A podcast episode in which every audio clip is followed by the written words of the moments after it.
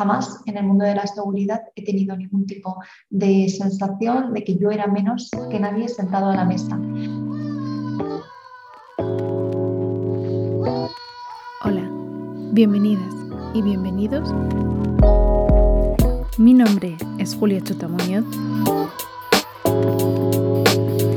y esto es Mujeres del Mundo. Estimada Paula, es un gran placer darte la bienvenida al podcast y gracias por tomarte el tiempo estar hoy conmigo aquí. Muchas gracias por, por contactar conmigo y por interesarte y por bueno, todo tu proyecto, que es interesantísimo. Vamos a empezar un poco mm, desde el principio, eh, aunque ya con, muchas ganas de que nos cuentes tus experiencias y tus historias como joven diplomática en, en Afganistán, pero bueno, vamos a empezar un poco desde el principio, ¿no? Em, si recuerdo bien, tú hiciste una licenciatura en traducción y en interpretación en la Universidad Autónoma de Madrid. ¿Cómo has llegado de querer ser traductora a convertirte eh, en diplomática española? ¿Cuál es la historia detrás de tu sueño de convertirte diplomática? Pues yo siempre había querido ser eh, diplomática y me habían dicho que una de las eh, ventajas de la oposición era que eh, no era necesario un perfil jurista. Y a mí me apasionaban los idiomas, eh, tenía una especial tanto vocación como dotación para ellos y, por eso elegí traducción e interpretación. Sí que es cierto que tan pronto entré en la carrera vi que se podían acceder a muchos campos y luego para asegurarme de la decisión hice prácticas en, hice prácticas en otras embajadas extranjeras en Madrid en Naciones Unidas, en un think tank eh, de estudios estratégicos en La Haya, pero mm, como que nada me terminaba de llenar. Entonces, la perspectiva de ser diplomática siempre estaba ahí. Y hubo un determinado momento en el que pensé, pues yo necesito tener mucho más fondo o, una radiografía mucho mejor encuadrada y realicé el máster de la Escuela Diplomática en Relaciones Internacionales y Diplomacia y ya durante el propio máster ya empecé a consultar. Como ya dije, tú actualmente estás en la Embajada de España en, Afganistán, en Kabul, ¿no? Y si eh, no me equivoco, es tu primer puesto en el extranjero como diplomática. ¿Cómo llegaste a escoger Afganistán para tu primer destino? Pues es cierto que destinada como tal, eh, formalmente estoy en Kabul por primera vez, eh, pero en la carrera diplomática también tenemos seis meses de formación eh, y gracias a la escuela diplomática eh, pudimos hacer 20 días de prácticas en el extranjero durante esta formación.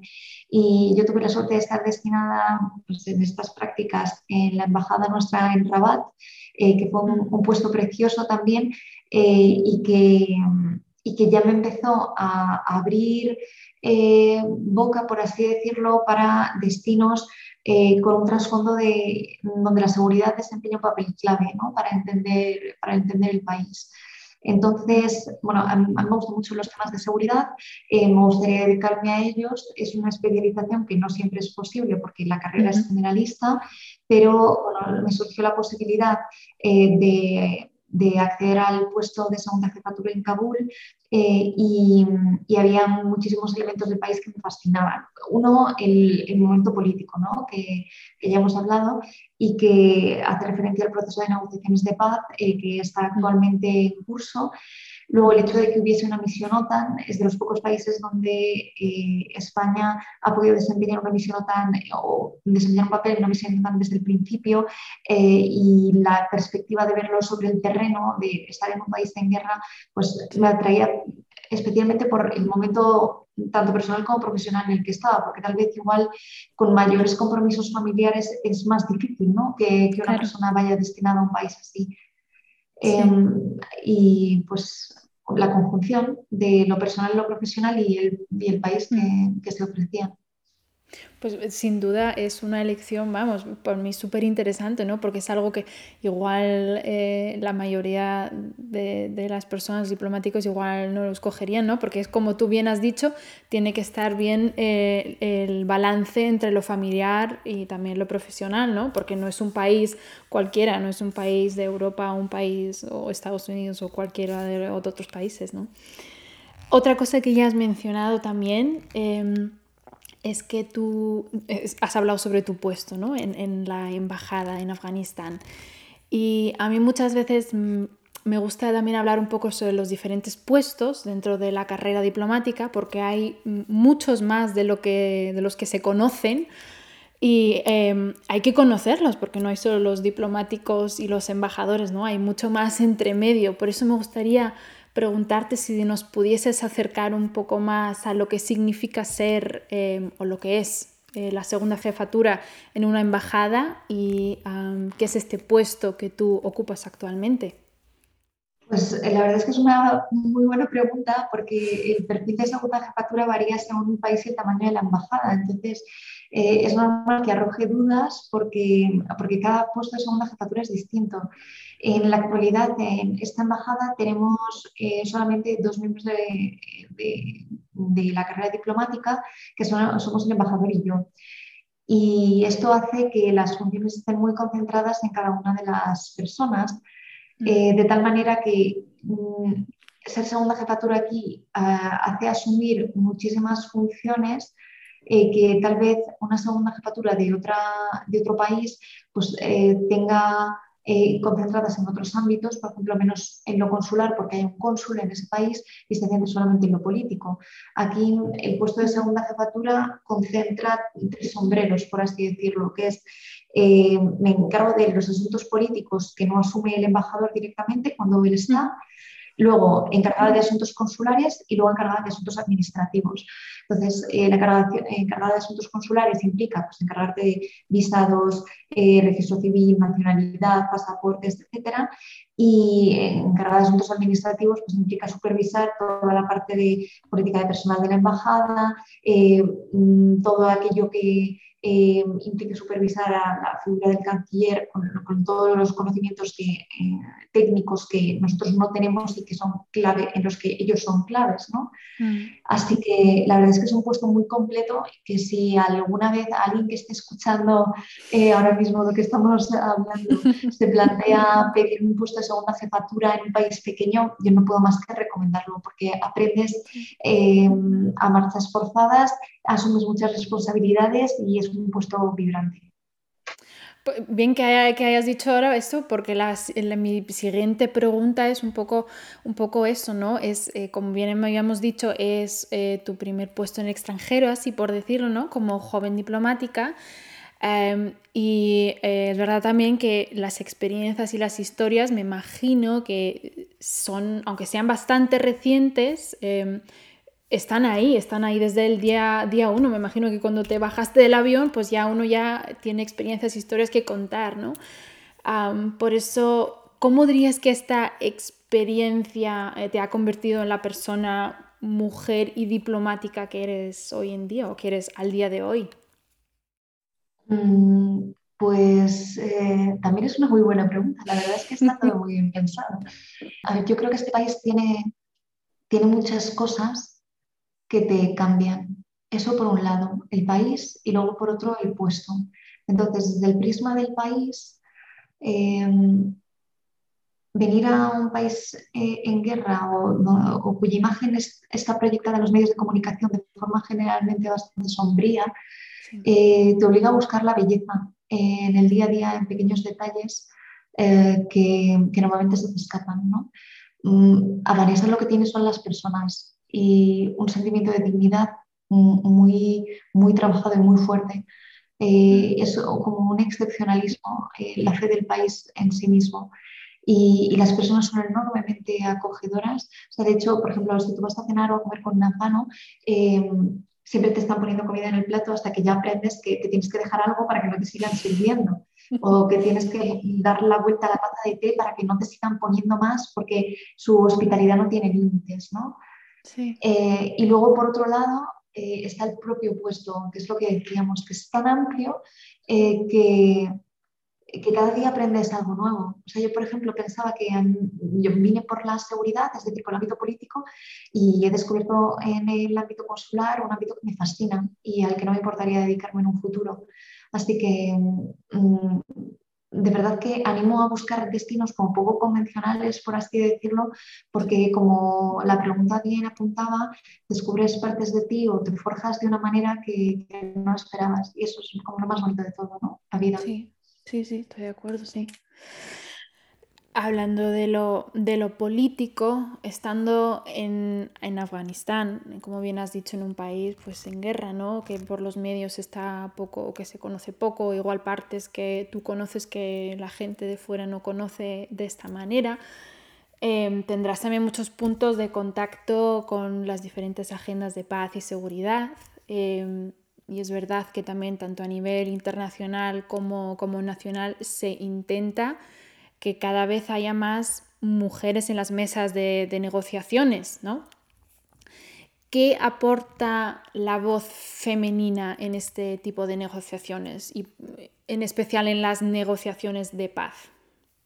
Pues eh, la mujer tiene un papel eh, muy diferenciado, muy significativo en las negociaciones.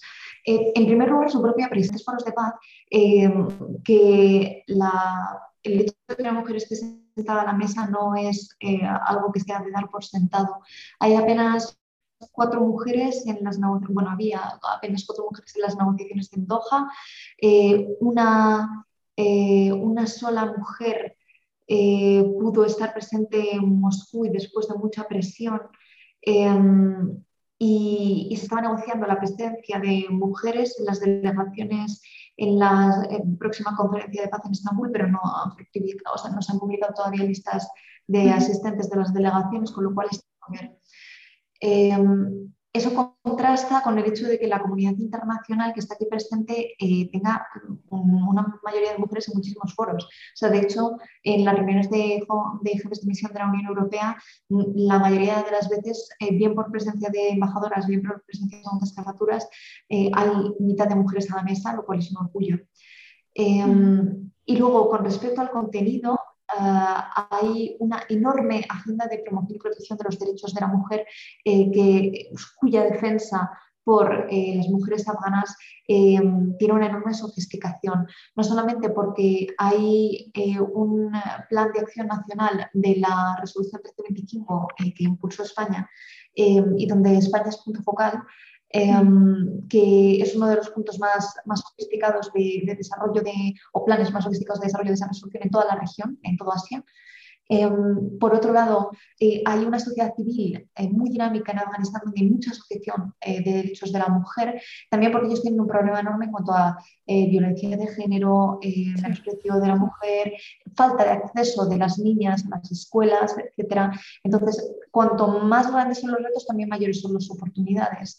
y esto hace de, de Afganistán un, campo de cultivo para un montón de iniciativas eh, que, cuya riqueza eh, son, es mucho mayor que, en otros contextos. Eh, porque decía, estaba en las reuniones, eh, yo en varias ocasiones he visto pues, las típicas fotos ¿no? en, redes sociales, ya sea de, vuestra embajada o fotos tuyas en redes sociales de diferentes em, reuniones y como siempre lo que más destaca es la escasez de mujeres en las diferentes mesas de negociaciones y tal. Por eso mm, lo que más importante creo que es, es preguntar que ¿cuál dirías es tu aportación personal eh, o punto de vista en estas reuniones, ¿no? representando a España en Afganistán como mujer? Eh, ¿Jamás has tenido la sensación de sentirte no escuchada en estas reuniones por el hecho de ser mujer? Mm, en absoluto. Y de hecho, esta misma pregunta se la planteé yo a otra diplomática, Elena Gómez Castro, eh, que trabaja ahora en el Ministerio de Defensa como directora, como directora general. ella nos dijo que ella había tenido muchísimos puestos en materia de seguridad y también en muchos países conflictivos. Le pregunté, em, Eh, ¿Esto ha supuesto alguna dificultad? Porque a mí me gustaría también dedicarme a ello. Y me dijo, jamás en el mundo de la seguridad he tenido ningún tipo de sensación de que yo era menos que nadie sentado a la mesa. Es cierto que te encuentras con dificultades en países eh, donde por contexto cultural la mujer pues, ha accedido a menores derechos o a un menor plantel de derechos que los hombres, eh, pero, pero lo cierto es que en el desde el prisma estrictamente temático, nunca he encontrado ningún tipo de, limitación. Y lo más interesante creo es que eh, aquí en Afganistán es cierto que la mujer afgana tiene muchas dificultades eh, a la hora de integrarse en ciertas estructuras institucionales, la propia educación, etc. Pero eh, para los extranjeros hay lo que llaman el llamado tercer género, que es como, como si fuésemos un, una persona distinta, muy entre comillas, del afgano o de la afgana, eh, en virtud del cual no se nos exige ceñirnos a los estándares afganos de ninguna manera. O sea, yo, por ejemplo, nunca he tenido ningún problema por ir sin velo en, la calle. Eh, es verdad eh, que eh, yo, por ejemplo, pues, eh, por el régimen de confinamiento en el que estamos, pues no hago la vida regular de seguir, pero cada vez que he ido a una institución he tratado con hombres y mujeres en pie de igualdad y nunca jamás ninguna mano ni ninguna persona extranjera ha tenido el menor gesto conmigo que me haya sentido, que me haya hecho sentir menor por ser mujer de ninguna manera. Es interesante que digas eso porque yo creo que mm, Existe la, idea o la percepción general, creo que en el mundo internacional, nacional, lo que sea, que la, pues la mujer en, este tipo de negociaciones, pues que tenga otro, otro, otro estado, ¿no? otro, eh, otro punto de vista o, que los hombres le traten diferente eh, por el hecho de ser mujer. ¿Por qué crees entonces que, porque tú dices mm, no existe en absoluto ese problema o de sentirse no escuchada en esas mesas de negociaciones. ¿Por qué, ¿Por qué piensas entonces que existe todavía esa percepción de que la mujer en esos ámbitos no se siente escuchada? Mm, a ver, yo creo que por un lado aquí en Afganistán eh, hay tanta presencia internacional porque ha habido siempre en los últimos 20 años, eh, para empezar, las tropas con una eh, enorme presencia femenina. Eh, también una comunidad internacional muy volcada en la cooperación al desarrollo, la asistencia técnica al gobierno, etc. Y hay mucha mujer.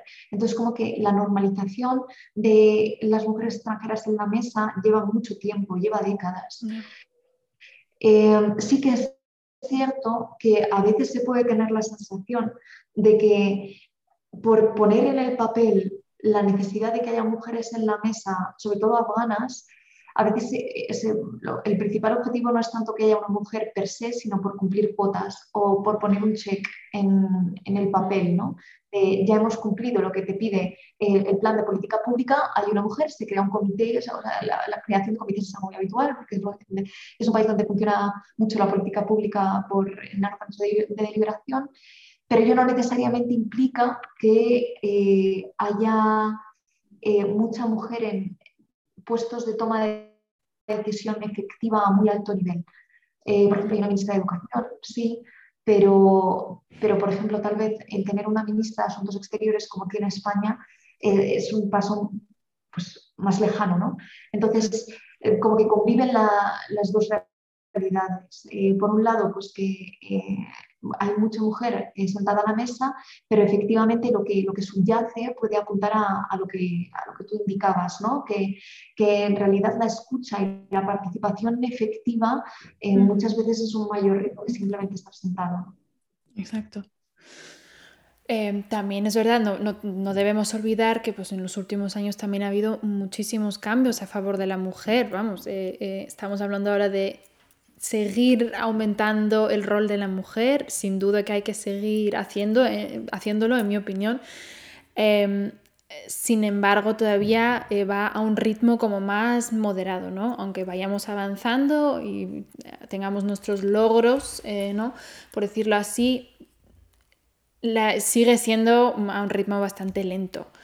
Por eso, ¿qué piensas eh, o en qué aspecto crees que tiene que cambiar la diplomacia internacional para que se convierta más inclusiva y representativa tanto de hombres y de mujeres, ¿no? Porque tampoco queremos llegar luego a un otro extremo y decir excluimos a todos los hombres porque ahora es el tiempo de las mujeres, ¿no? Tampoco queremos que pase eso. Mm. Pues en lo que a mí respecta, lo que más me toca, eh, creo que eh, los retos principales, sea, hay, hay, muchos, ¿sabes? Estoy intentando como pensar ejemplos concretos que me tocan a mi realidad. Eh, creo que la incorporación del hombre en la, promoción y la protección de los derechos de las mujeres es muy importante, sobre todo en el plano local, porque aquí, por ejemplo, en Afganistán hay, hay, reuniones de embajadoras amigas de las mujeres afganas, hay asociaciones de mujeres, hay una cámara de comercio de las mujeres afganas. Ah, tenemos um, mucha, mucha sintonía las segundas jefaturas mujeres y, y compartimos esta narrativa. Y las reuniones de donantes de la Agenda Mujer, Paz y Seguridad son todo mujeres.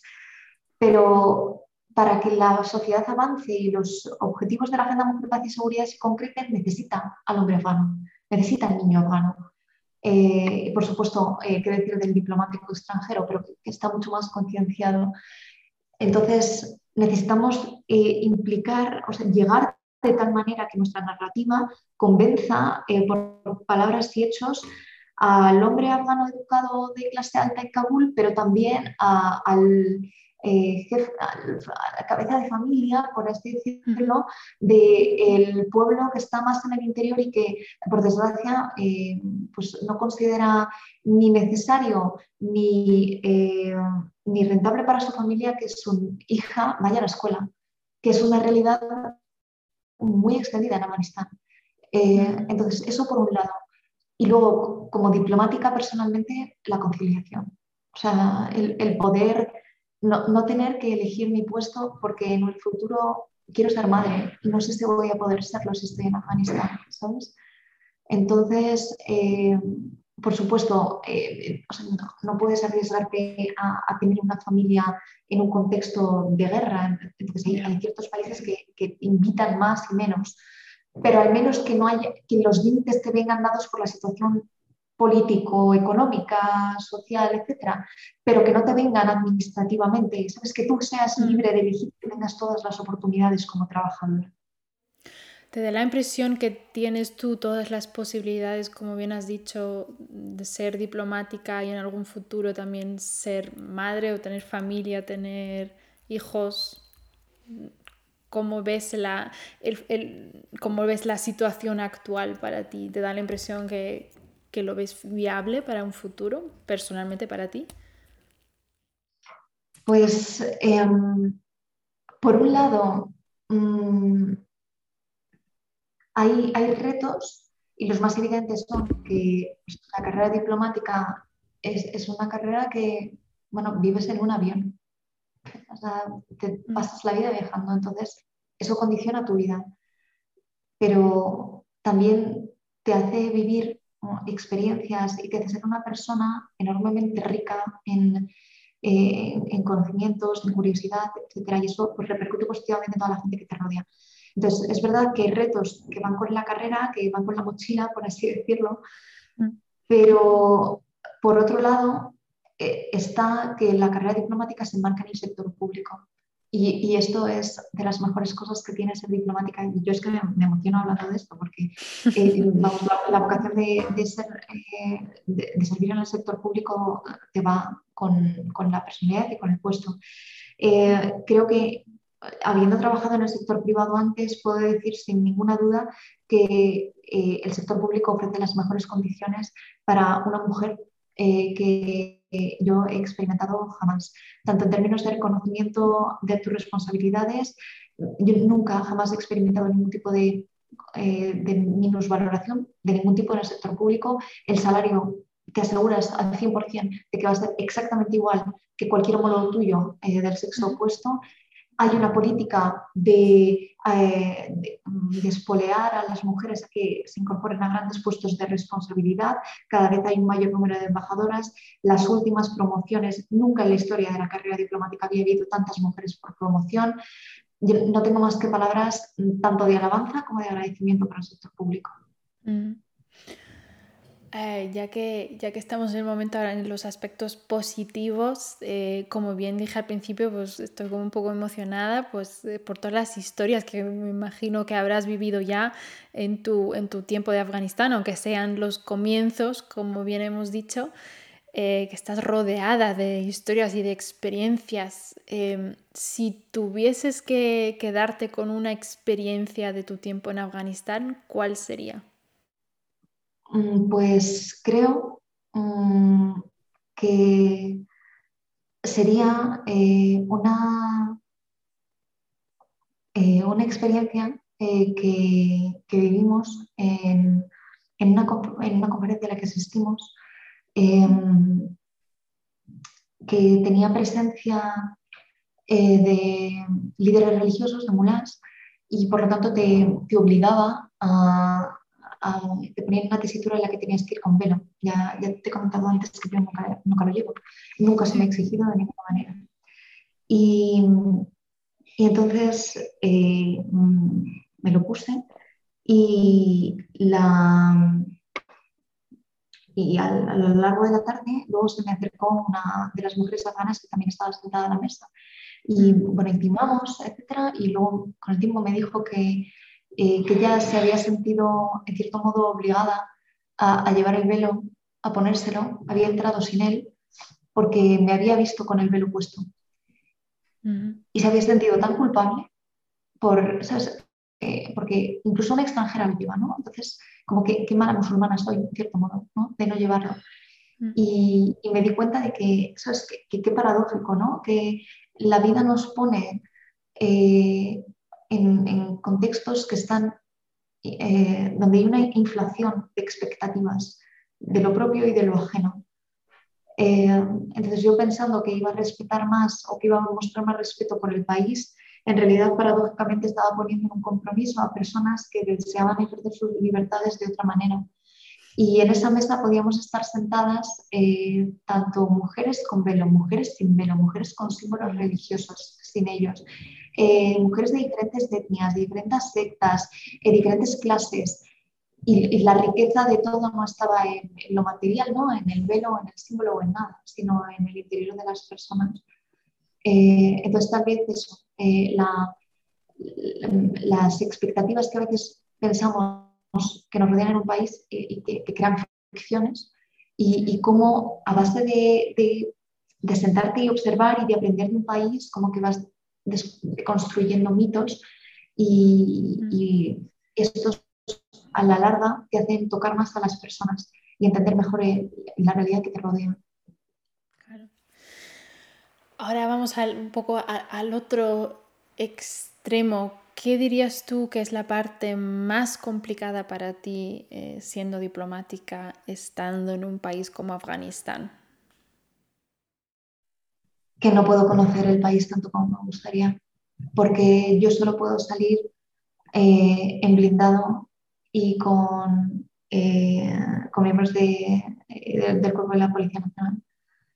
Y no puedo andar por las calles ni ver un mercado de mercado, esa es la mayor lacra.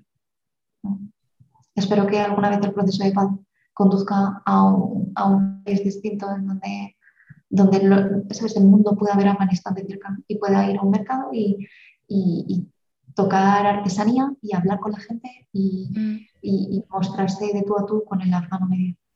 Claro, porque como bien he, aprendido pues, a lo largo de este podcast eh, también que lo más importante de ser diplomático es el, el, contacto, ¿no? El contacto con la gente local en el país en el que uno está, porque eso es lo que hace luego la experiencia y lo que le cambia a una persona también y lo que es necesario para ser eh, buen diplomático, ¿no? De alguna manera también, interactuar con, el público de alguna manera, con, la gente local. ¿Cómo ves tu futuro como diplomática? ¿Qué te gusta? ¿Cuál, sería tu siguiente paso que te gustaría hacer? Claro que acabas de empezar, pero bueno, mirando un poco hacia el, hacia el futuro, ¿no? ¿A dónde te gustaría llegar? Pues por lo pronto, poder continuar en mi puesto hasta el final eh, de, este eh, ya es un logro, porque hay una inestabilidad política en este país que, pues, nunca sabes cómo va a ser el día de mañana. ¿no? Entonces, poder terminar mi puesto me encantaría y luego, pues no sé, me encantaría volver a trabajar en el ámbito de la seguridad, pero, pero depende, depende de los puestos que se nos oferten el año que yo salga la convocatoria de puestos de libre designación, de lo que la ministra tenga bien asignarme, etc. Entonces, depende de eh, muchos factores al final, ¿no? Exacto. Sí, sí. sí, eh, lo más importante es em, poder seguir, poder seguir contribuyendo y construyendo a, este mm. edificio mm, de la carrera diplomática y a, los logros de la administración. Totalmente, sí.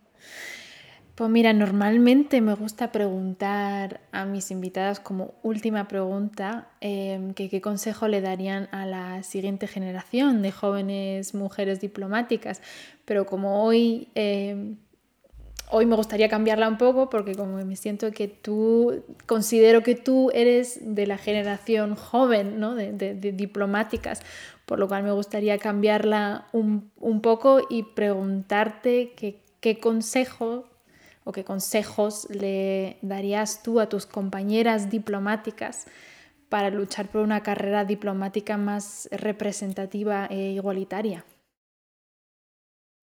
Que vayan a por todas y que no se lo piensen. Que si hay algo que les gusta, sea lo que sea, eh, el puesto que sea, que, no tengan ni la más mínima duda que si, si realmente lo quieres, que luches por el puesto que quieres. Y que en cada día te levantes diciendo, hoy voy a ser todavía mejor que el día anterior y voy a trabajar mejor. Y, voy a disfrutar mucho más de, la relación con la gente que me rodea, con el equipo de la embajada, que los límites al final yo creo que muchas veces se los imponen ¿no? y, que no tenemos que tener vamos, ningún miedo ni ninguna duda de que somos mm, personas enormemente capaces de hacer todo lo que nos planteamos. Tú vives, para, terminar un poco, tú vives tras esta, este, esa meta de seguir todos los días, levantarte y decir, este, hoy va a ser como diferente al anterior y, voy a seguir luchando por lo que, por lo que me interesa? Mm, pues este puesto la verdad es que invita mucho a ello, ¿sabes? Porque, por ejemplo, nunca había habido una, eh, una mujer diplomática eh, que estuviese en una jefatura aquí sin, sin mi conocimiento no me, no me engaña, que me puedo estar engañando, pero eh, pero creo que no. Eh, y, por ejemplo, em, mm, como somos una embajada pequeña, pues habíamos tenido pues, voz, pero tampoco, eh, tampoco mucha presencia en, la Agenda Mujer, Paz y Seguridad aquí. Y el reciente anuncio por parte de, la ministra González Naña de que mm, querían seguir manteniendo la cooperación con Afganistán de forma mucho más intensa, pues por otras vías para las militares con el repliegue eh, brinda enormes oportunidades para que una mujer diplomática aquí vea que su papel eh, cobra todavía más sentido. Entonces, eh, yo creo que tal vez sí, sí, que es un, puesto que invita mucho a que vengan más mujeres y que, no tenga ninguna duda de que Afganistán es un puesto hecho a la medida de todas ellas. Pues Paula, te doy muchísimas gracias por tu participación, por todas tus historias y experiencias que has compartido hoy con nosotros y te deseo todo lo mejor para lo que traiga tu futuro eh, diplomático, por decirlo así. Pues muchísimas gracias de verdad. Gracias por la iniciativa, por las excelentes preguntas y espero que, que sigamos en contacto y que te vaya fenomenal. Muchísimas gracias.